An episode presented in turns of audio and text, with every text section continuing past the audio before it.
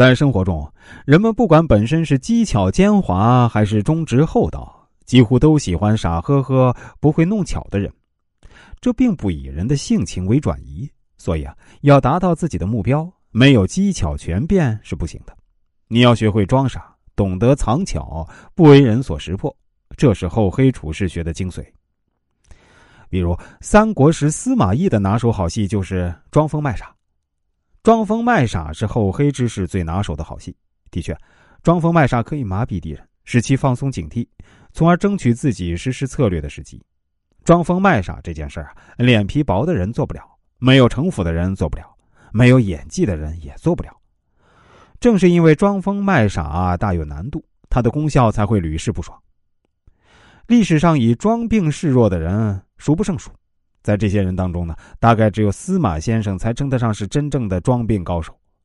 这里的司马先生啊，就是叱咤三国的鬼才。诸葛亮人生最大的劲敌，被曹操誉为“虎狼之臣”的司马懿。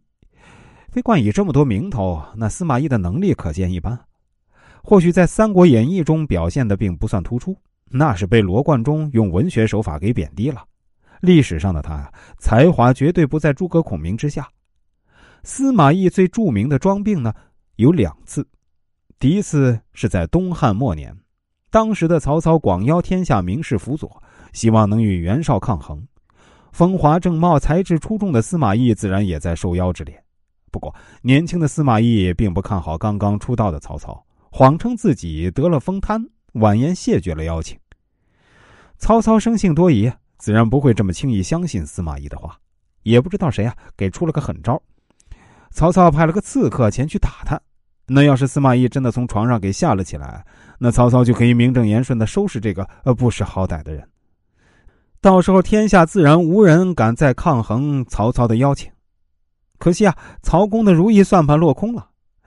司马懿突然之间面对刺客的尖刀，尽管是睁大了眼睛，一副惊恐不已的样子，可身子就是一动不动的僵在床上，完全是一副风瘫患者的架势啊！这刺客无奈只得如实回报。这事实摆在面前，不由得曹操不信，于是他只好作罢。虽然司马懿后来还是成为了曹操的属下，那不过呢是他主动投诚的，性质不同。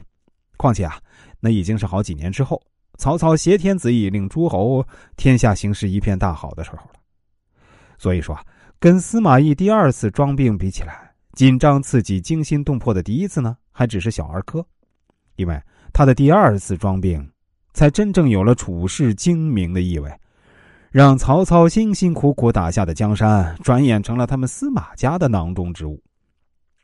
公元二三九年，魏明帝曹睿病逝，即位的少帝曹芳年仅八岁，朝中大臣皆由曹氏家族的大将军曹爽和司马懿二人来掌握。